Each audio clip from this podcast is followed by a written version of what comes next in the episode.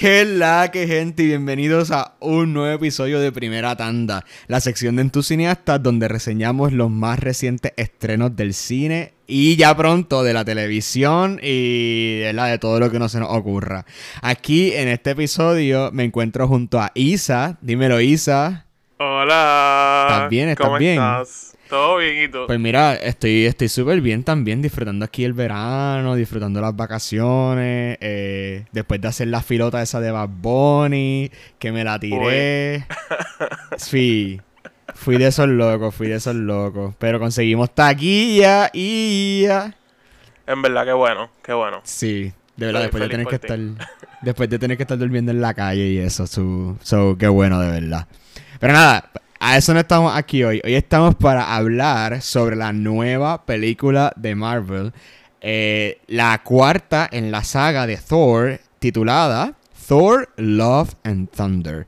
Yo siento que ya estamos en un punto donde ya no ya ni sorprende tener que decir la nueva entrega de Marvel. Porque está saliendo tanto contenido de Marvel que ya yo siento que ni, ni, ni, o sea, siento que ayer fue que reseñamos New, No Way Home y, a- y antier fue que reseñamos Eternals. So, no sé tú, pero podemos empezar por ahí con que yo siento que... Hacho, es no que sé. también, como estamos teniendo los con- lo- el contenido de los miércoles, yo, yo vi un TikTok de esto, de cómo ahora iba a ser como los cómics, que hay tantos cómics que no, to- no todo el mundo está leyendo todos los cómics, sino que solamente ven lo que quieren ver. So, eso va a pasar con Marvel, eh, con el MCU. O sea, la gente va a empezar a ver como que, ah, yo quiero ver más que Sí. esto, y van a ver más que eso. Que por eso siento que sí, que, que se siente que, que estamos también recibiendo mucho. También estuvo la pausa de, de la pandemia. Exacto, exacto. So, Sí, yo siento que hay una mezcla aquí rarita de lo que está pasando, ¿verdad? Porque pues obviamente terminamos el Phase 3 con Endgame, bueno, técnicamente lo terminamos con Far From Home, pero ajá, terminamos el Phase 3 y pues empezó el Phase 4, pero obviamente empieza la pandemia y empieza todo este papelón y siento que hay algo raro, hay un shift. Hay un shift rarito en, la, en, en, en social media, en la reacción de la gente con el Ajá. nuevo contenido de Marvel. Yo siento que estamos entrando a una era maybe un poco complicada para el MCU. y también estamos teniendo problemas con los efectos especiales. Que estaba Ajá, eso, eso de los pocos. Sí. Que, la, que, la, que las compañías estas están como bien ajoradas con todo el trabajo que Marvel le está dando, los tratan bien mal. Y ya no quieren, o sea, hay gente que ya no quiere trabajar con Marvel porque de cierta forma lo están explotando. O yo pienso que al final del día Marvel va a terminar creando su propia empresa. Vamos, vamos a ver. Pero, obviamente, pues vamos, a- vamos a volver a, a- a recapitular que estamos aquí hablando sobre lo- eh, Thor, Love and Thunder. Esta nueva película es la cuarta, como dije, dentro de la saga de Thor. Se pensaba primero que iba a ser una trilogía, pero bueno, llega Taika Waititi con Thor Ragnarok, la última, ¿verdad?, de la trilogía que iba a ser. Y cambió. Yo siento que le dio una vida nueva al personaje, Claro. a la saga. Porque no sé para ti, pero por lo menos la película 1 de Thor, que, que se llama Thor, y la segunda, que es The Dark World, son para mí de las películas del MCU que para esa, ¿verdad? Para, para el tiempo donde estaba, por ejemplo, Ragnarok y esa, eran de las menos que me gustaban del MCU. Pues yo voy a pelear. Porque increíblemente cuando estas películas salieron, como que mi favorito era Thor. O sea, yo antes de, ¿De que saliera Wow. Ragnarok, como que de Iron Man, Capitán América y Thor, yo era Thor. Eh, entonces, yo me disfruté estas películas cuando salieron. Inclusive yo hice ahora como que un maratón antes de ver la nueva. Y la de la 2 para mí no es tan mala. Es como que sí, maybe tiene algunas fallas, pero le di más de tres estrellas. Y era, yo pensaba en mi mente, como todo el mundo estaba hablando mal de ella, yo, yo, yo le habría dado como una estrella en mi mente, pero no, yo me la disfruté. Yo creo que yo Obviamente todavía no le he su- dado. También me puse a investigar que el Ajá. director era de algunos episodios de Game of Thrones y estaba como que tratando de buscar esa referencia a Game of Thrones, que casi no encontré, pero ajá. Eh, entiendo. Yo todavía no he dado, creo. Estoy, estoy 100% seguro, ajá, que no ha dado una estrella a nada del MCU. Como que creo que lo más bajo que he dado ha sido dos estrellas, creo. Pero, pero yo soy bastante, yo, siento- yo, si- yo siento que yo soy una persona bastante for- eh, forgivable con el MCU específicamente, porque una que yo soy un super nerd y me encantan todos los superhéroes y todo lo que tenga que ver con poderes. So, siempre he sido un fanboy de Marvel y de todo lo que ha creado. Entonces, pues, obviamente, pero siento que ahora no sé qué me está pasando, que estoy siendo como que, no sé si es más crítico, pero hay cosas que ya yo no estoy dejando pasar. Como que maybe siento que antes me envolvía tanto en el, en el face, en lo que estaba creándose, en el universo. Y siento que a este, a este face todavía no tener un punto fijo de, de qué es lo que están building up, pues estoy viendo las cosas como más como, ok, voy a, voy a analizarte por lo que eres, no por cómo eres, no, no, no, el, no el pedazo que cuentas dentro del, del grand scheme de toda la historia, sino te voy a analizar porque te estoy viendo aquí y ahora y qué me diste tú ahora. Y yo siento que eso es lo que me está pasando con estas películas últimas de Marvel, que cuando las pongo en mi ranking como que con todas, las estoy poniendo más bajito de lo que yo pensaría, porque no me están dando lo que yo quisiera que me dieran. No sé. Yo sé que a ti te están gustando, pero a mí como que algo que, no me están dando. esta fase ha sido más como de disfrutarte cada película. Porque algo va a pasar. O sea, al final del día, esta te está seteando algo bien sutilmente. Siento que, que ellos es como que, mira, esto es individual, pero al, la próxima fase que venga, vamos a ver cómo conecta todo. Siento que va a ser algo así. Entiendo, pero también entonces eso es lo que me preocupa porque siento que hay tanto contenido y hay tantas historias que se están contando y tantos subplots y tantos personajes nuevos que, siento que se están tardando, se, se tarda demasiado como que el, payoff, ¿entiendes? Como que hay cosas que, por ejemplo, que salieron en, en Falcon and the Winter Soldier que todavía no hemos visto ningún payoff o todavía no hemos visto como que nada referente a eso, a una referencia o algo. Y siento que es como... el gigante de, de Eternals que está Ajá, exacto, como eso, por ejemplo. Nada. Y yo digo como, wow, o sea, ¿qué está pasando? O sea, no, no veo como, no veo las consecuencias de lo que ellos mismos me quieren vender. Porque si fuese que ellos me lo vendieran bien separado, pero no, ellos me lo venden como que esto está, esto está creándose. Y de repente yo como que, dale, dale, dale, dale, pero ¿a dónde vamos a llegar? Pero nada, vamos a hablar de... Vamos a volver a Thor. Vamos a hablar de Thor. por tercera vez. Es que el ensillo es tan grande.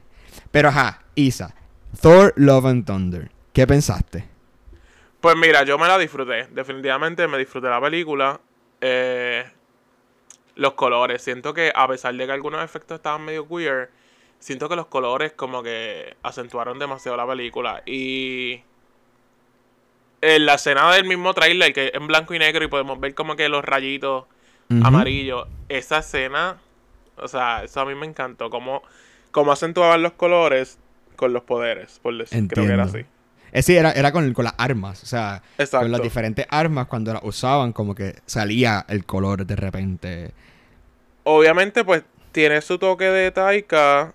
Y siento que, ajá, como que algunos chistes los llevaron como que otro, como que se pasaron un poquito.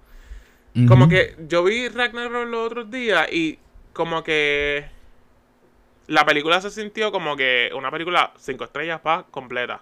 Pero esta le faltó algo. O sea, esta que por eso no le di cinco estrellas. Como que algo le faltó.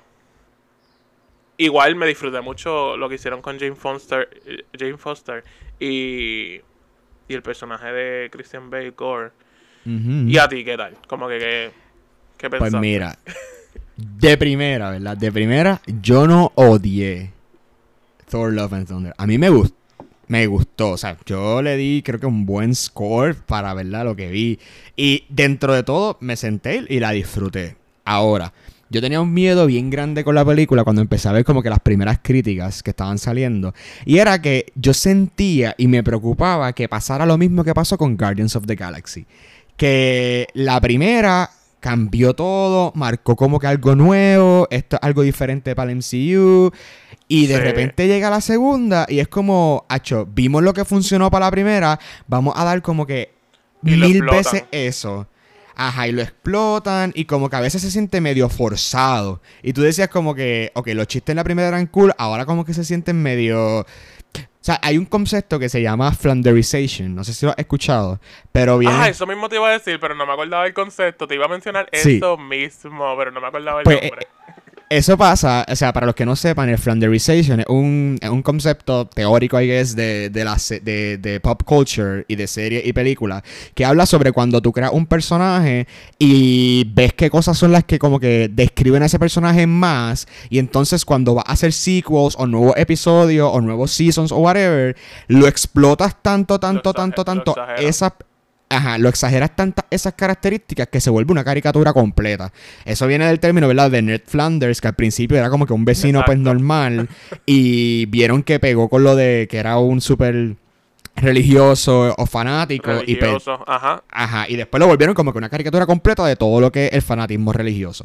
Pues eso pasa un montón. Y yo siento que en esta, una, pasó bien brutal con Thor. Como que Thor lo Con volvieron. Thor un montón. eh, eh, lo volvieron Con a el un. personaje, ajá. Ajá, súper estúpido. O sea, como que una cosa. Ajá. Lo más bobo que yo he visto a Thor, creo que en la vida, ha estado en esta película. Y en algunos momentos funcionaba. Y en otros momentos no me funcionaba. No, y yo, por ejemplo, que vi como que todas las películas de nuevo, yo podía ver el vaivén, que, porque aquí lo que pasó fue que, que la gente le gustó cómo estaban tratando a Thor en Avengers, y por eso fue que de nuevo en la tercera, en Ragnarok, cambiaron como que todo. Pero entonces tú ves como que Thor 1, Thor 2, él es bien serio, en Avengers 1 él tira uno que otro chiste, pero ya en Age of Ultron le empiezan a añadir más. En, en Endgame Infinity War se ve un poco más serio, pero entonces ver la diferencia de Ragnarok y ahora en, en, en Love and Thunder, que lo exageraron una cosa, se fueron. O sea, Sí, y, y, o sea, y en la película en general, como que mi mayor crítica con la película es que... ah, Ok, tengo estas estas críticas. Voy a empezar por lo negativo y después rápido por lo positivo.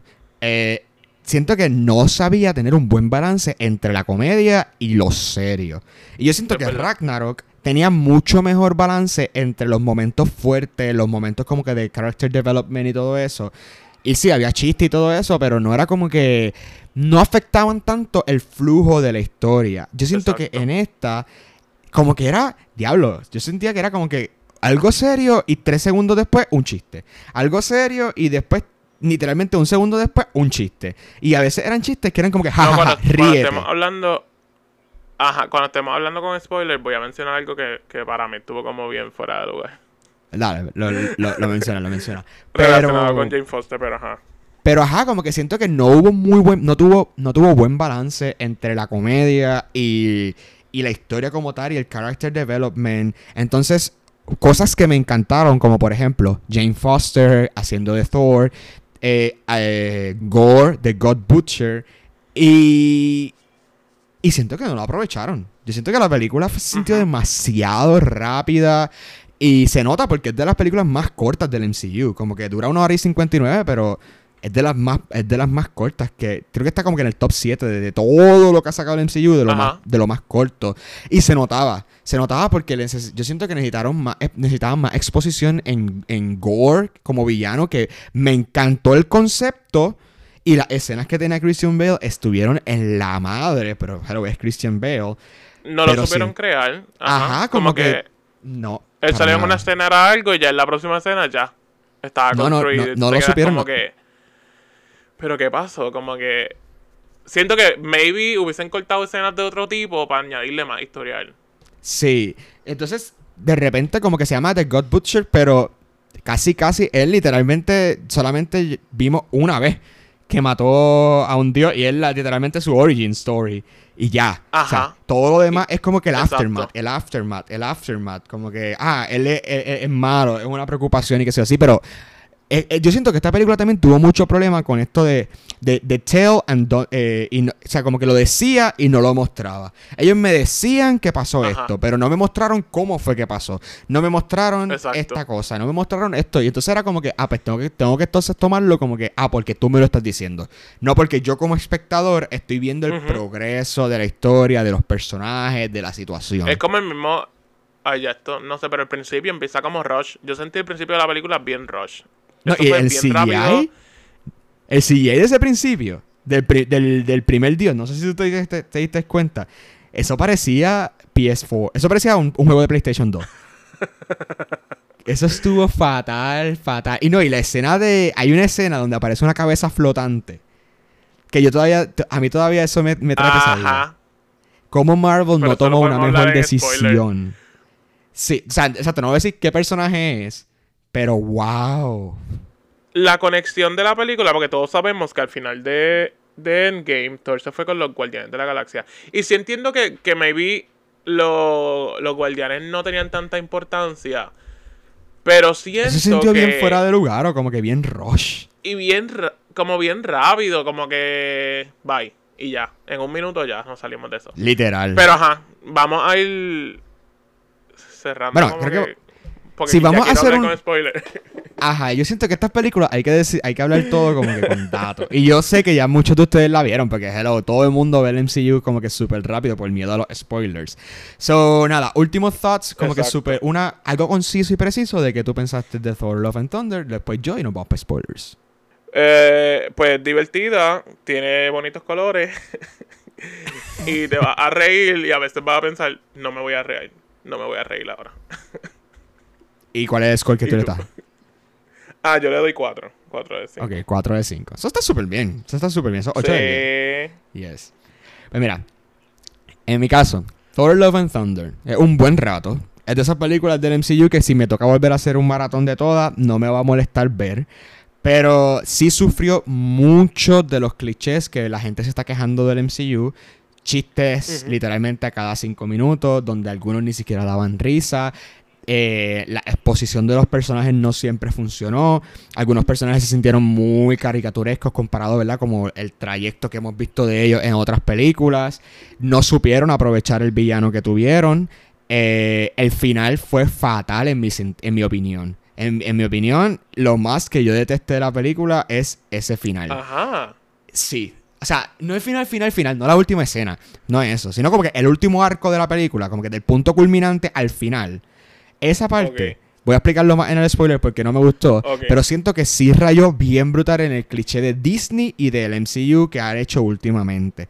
Así que no me gustó eso para nada. Así que diría que yo le doy un.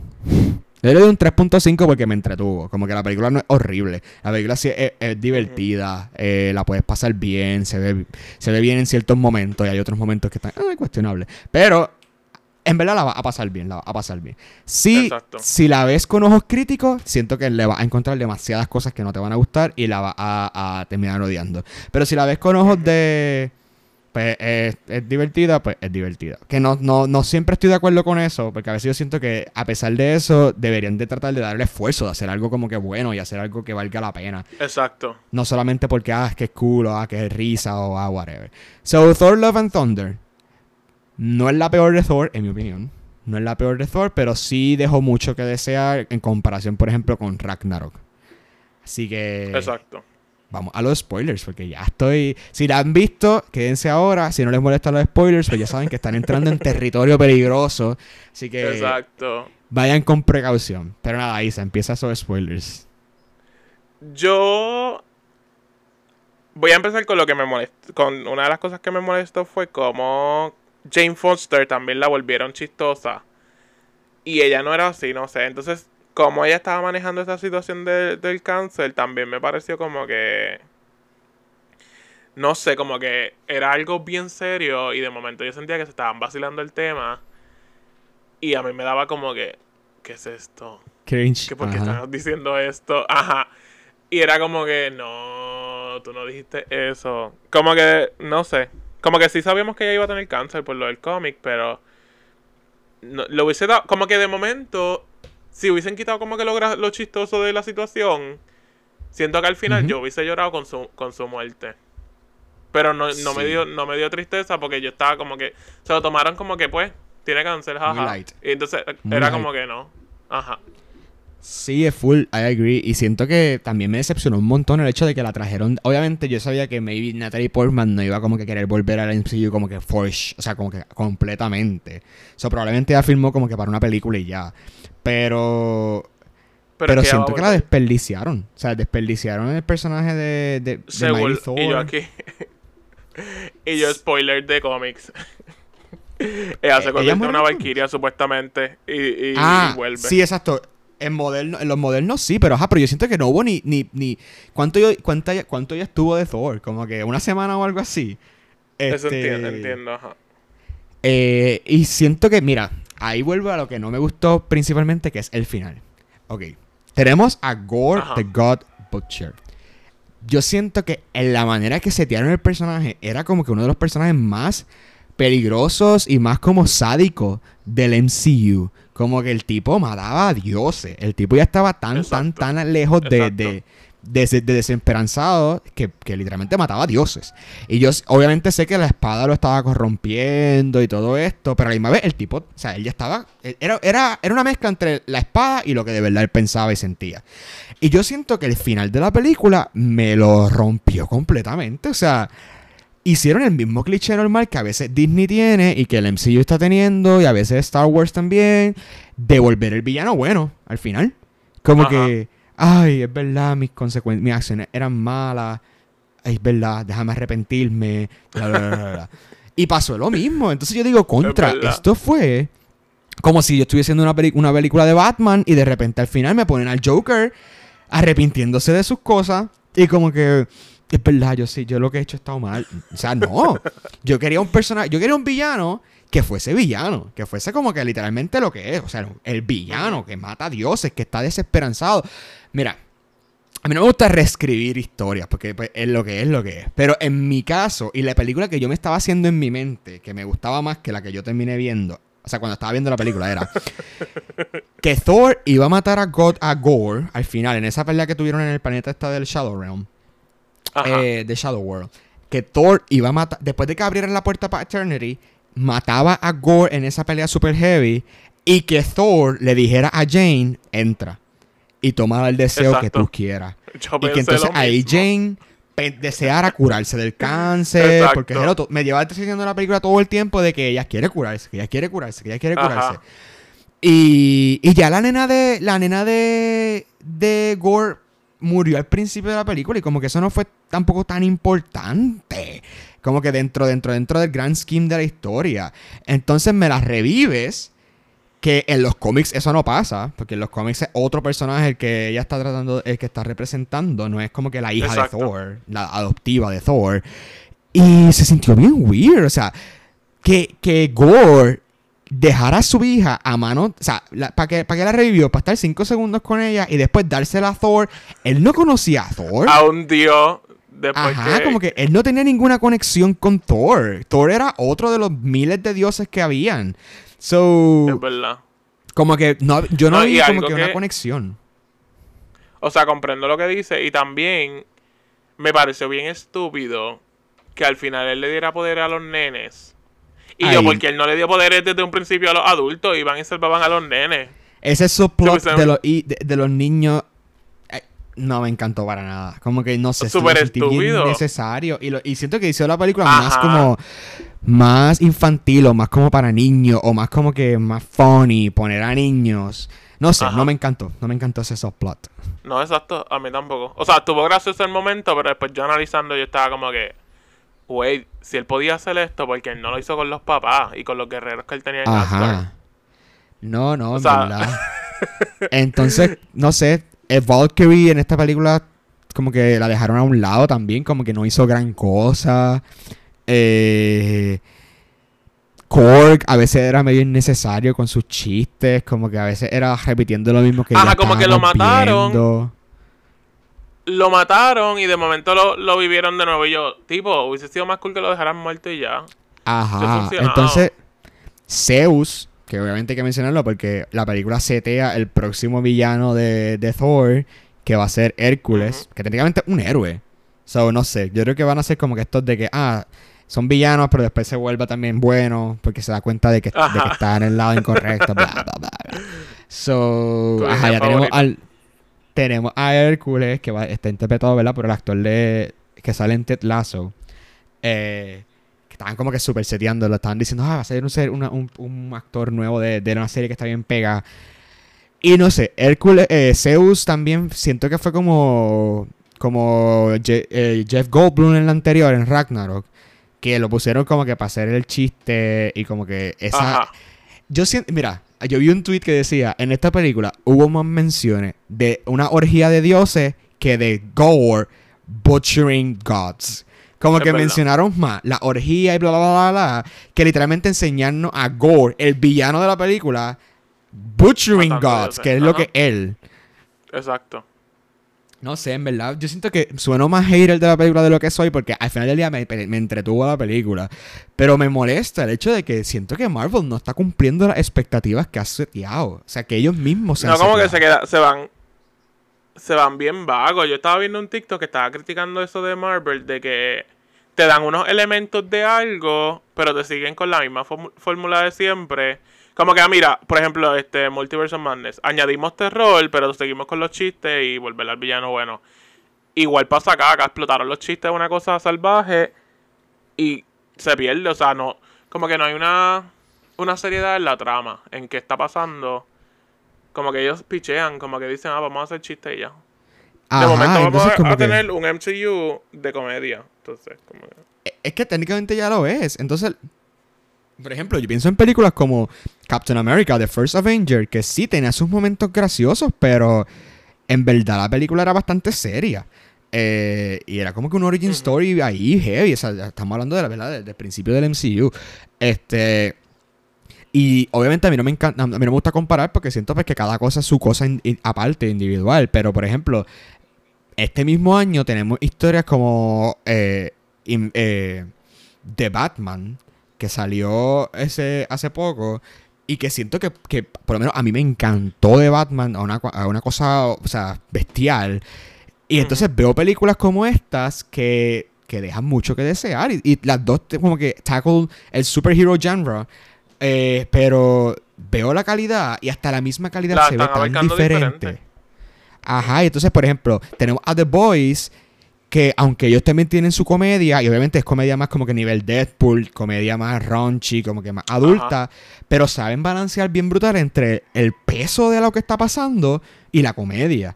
Y, por ejemplo, pues, series como Invincible o cosas así. O sea, hay un montón de cosas de superhéroes que ya Marvel como que no es el único que está tirando buen contenido de héroes.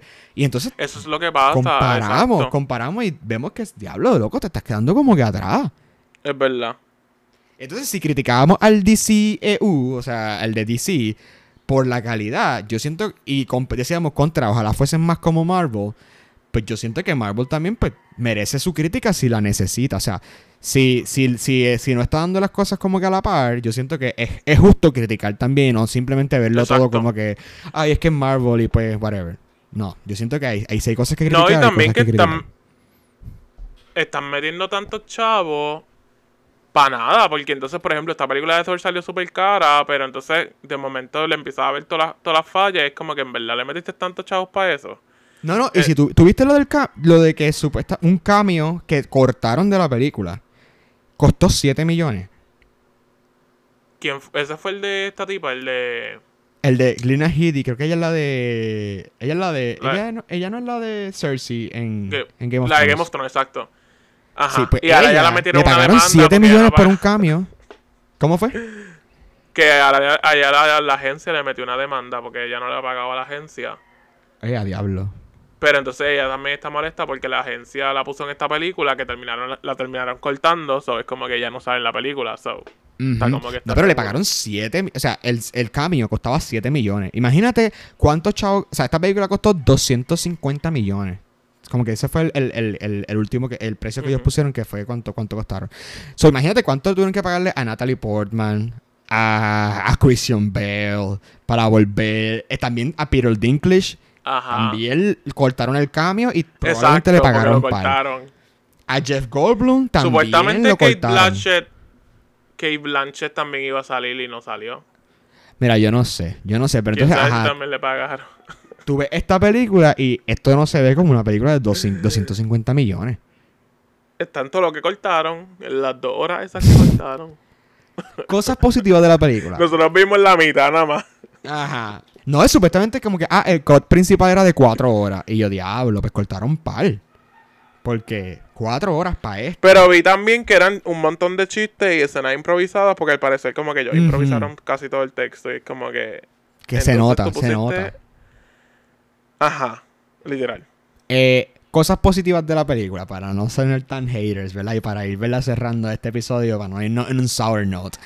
A mí me gustó mucho la música obviamente ese tipo de rock de verdad 80s rock este medio Guns N' Roses Guns N' Roses es principalmente la música de esta película eh, me gustó a mí me gusta Guns N' Roses so como que obviamente eh, que pongan ese tipo de música pues me va a gustar eh, como Sweet Child of Mine esa escena final pues como que está cool también me gustó el subplot este de, de Stonebreaker con, con Mjolnir me daba funny, o sea, me daba risa, eso sí me daba risa, como que te voy a ser sincero, me daba risa porque era como que, obviamente, es la nueva con la ex y este plot, ¿verdad? Ajá, De ajá. que- eso me daba Era lo risa. mismo con, con- Es verdad que sí. Y lo de las cabras también me daban risa. De momento, ajá. De momento ya era como que estúpido, como que, ay, de nuevo. Y te reías porque era una situación graciosa. Ajá. Pero igual a Sí, mí, como mencioné en la, en la. En la de esto sin spoiler, mi escena, de mi escena favorita fue la pelea esa en el mundo. Sin blanco y sombra, negro. con sombra, exacto. Ajá. Hacho, eso fue lo mejor de Esa la película. escena. Ajá. Entonces la fue en el medio, porque después Ajá. faltaba todavía un montón. Y yo pensaba que eso iba a ser como que lo último.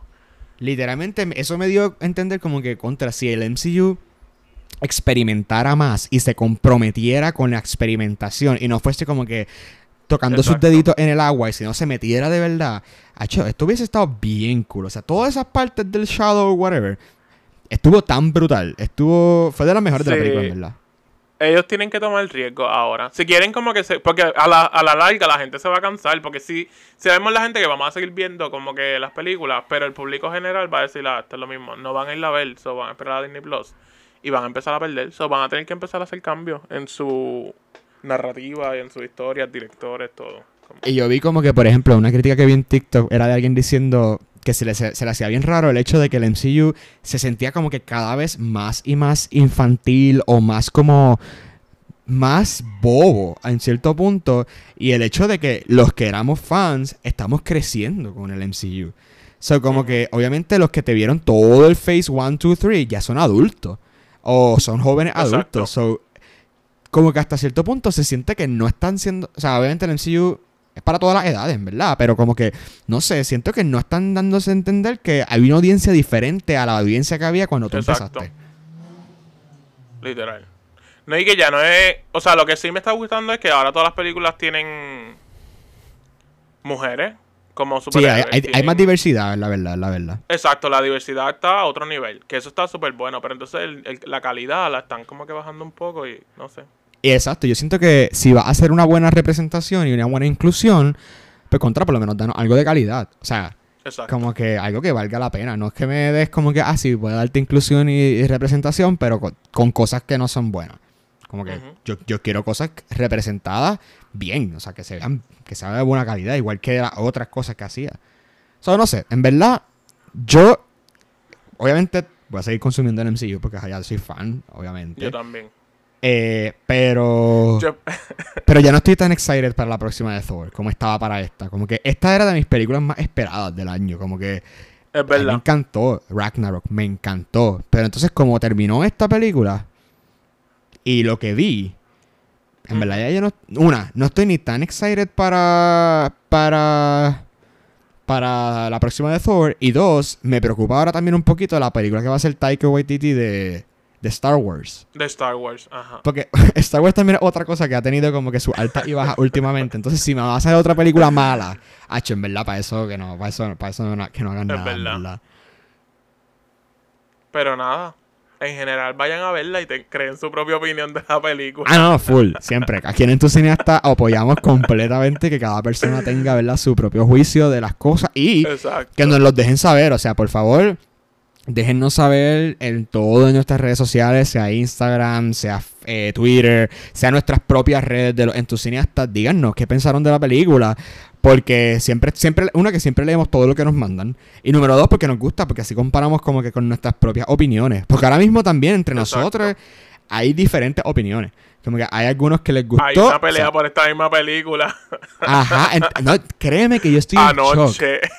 Ah, yo estoy en shock que a Ricardo, a Ricardo, que es un hater del MCU, le gustó más Le esta gustó película que a la mí. película. Y a Elvis no le gustó, que Elvis es fan. Es como. Wow. Ajá. Y entonces yo decía, pero por lo menos yo decía, contra, por lo menos esta me la disfruté más que Multiverse of Madness. No sé, como que esta fue más fun, personalmente, que Multiverse of Madness. Pero yo siento también es que yo le tenía aún más expectativa a Multiverse of Madness. Y Multiverse of Madness, cada vez que la pienso, me decepciona más en el sentido de que hay unas cosas que no me gustaron. O sea, hay unas cosas, hay unos...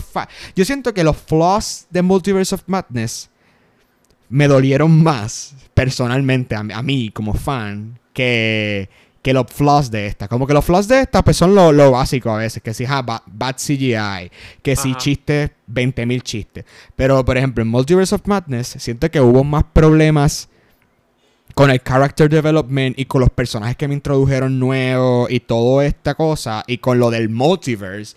Porque Multiverse of Ajá. Madness se puede haber llamado three, three, three Universes of Madness. Porque eso de multiverse no, no tuvo casi nada. Es Así verdad, que- no, no hubo multiverso ahí.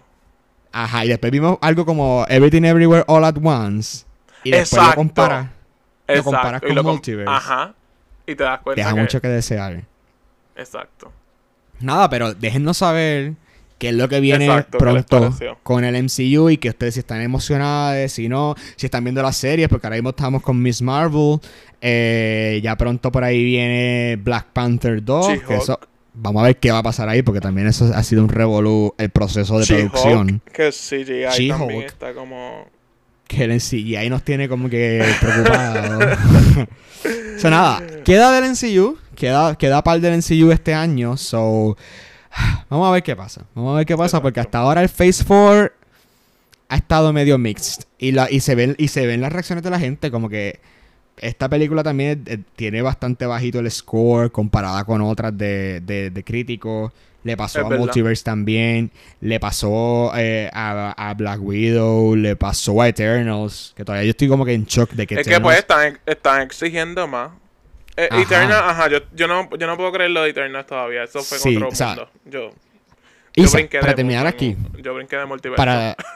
Ajá, no, no, literal, literal. ¿Verdad? Vamos a ir terminando. Entonces, dime, ¿cuál es tu top? Estábamos hablando de eso en el chat de Entusiasta. Ayer creo que fue. De que estábamos haciendo como que el ranking de, de las películas que han salido del, del Phase 4 so far. Ajá. Y cuál era como que nuestro ranking. Así que dime tu ranking. Pues yo había puesto uno en el chat, pero después Nick dijo algo de que él había puesto de cómo le, cómo se divertía o cómo se disfrutaba más viéndola. So, yo lo voy a hacer así. O sea, yo lo voy a hacer de qué películas yo vería más de las que salieron.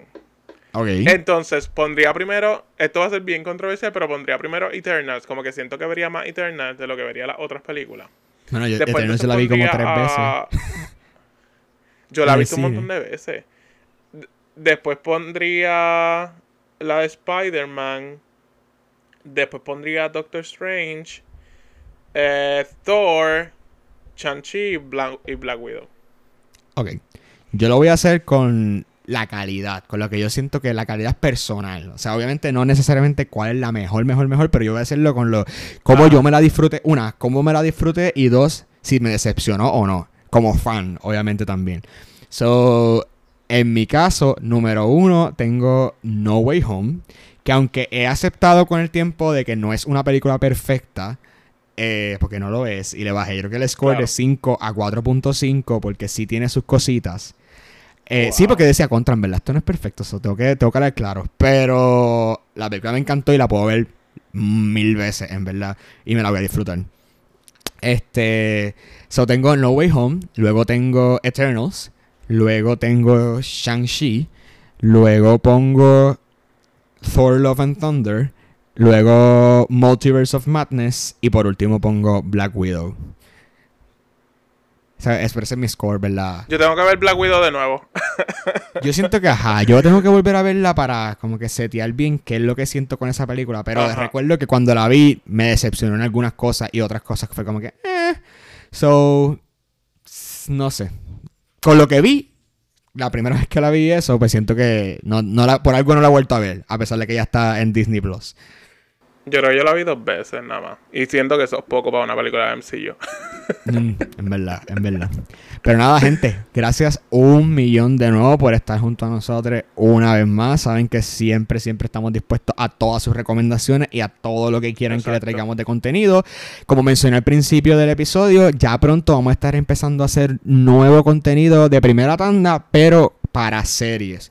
Porque aquí también hablamos sobre series y televisión. Así que pronto, pronto, pronto estén pendientes porque de las series nuevas que están saliendo van a estar llegándole también episodios reseñando los nuevos seasons. Así que si es algo que les emociona, estén es. súper pendientes con nuestro contenido.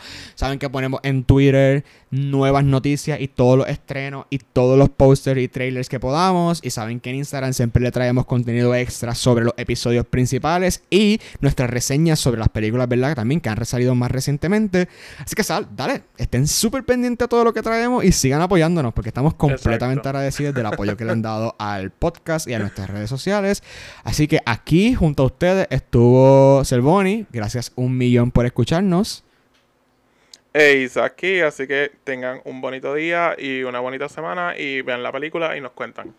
Exactamente. Así que nada, nos escuchamos otro día en otro episodio. Gracias, gente. Bye.